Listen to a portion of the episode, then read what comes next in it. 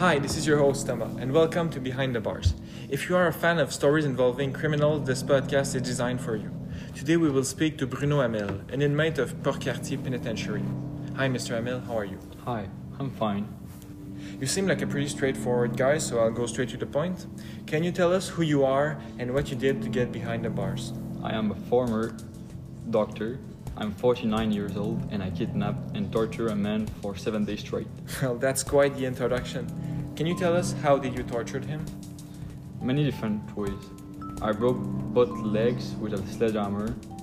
I made him a colostomy under the effect of a substance which paralyzed the whole muscular system except for the conscience. I also made him a ocular enucleation and I sliced his penis. I hurt him very badly. Well, that's disgusting. What made you do this ab- abomination? The man I kept I took torture was a rapist. A rapist who killed little girl. The rapist who raped and killed my daughter. That's why they did. It. Not for me, for my daughter. So it's revenge. That's a way of seeing it. You think that this kind of action is a solution? No, definitively not. This is the kind of things that make your world so terrifying. I think violence is not the solution, but the problem.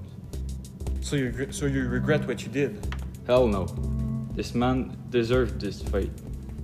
Prison was not enough for the act he committed. I only brought real justice to my family. Like many others, I followed this story throughout the investigation, and I must say I was on your side. Thank you. We will go with one last question because the time that the penitentiary has given us for this interview will soon end.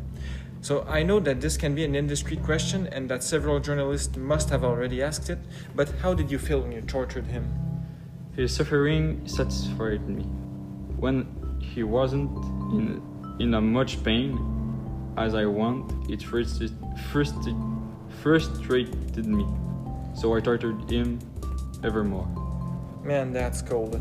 That that was all for this episode. Our next our next guest will be Turcotte. I was your host Thomas, and I'll see you next time for a new episode of Behind the Bars.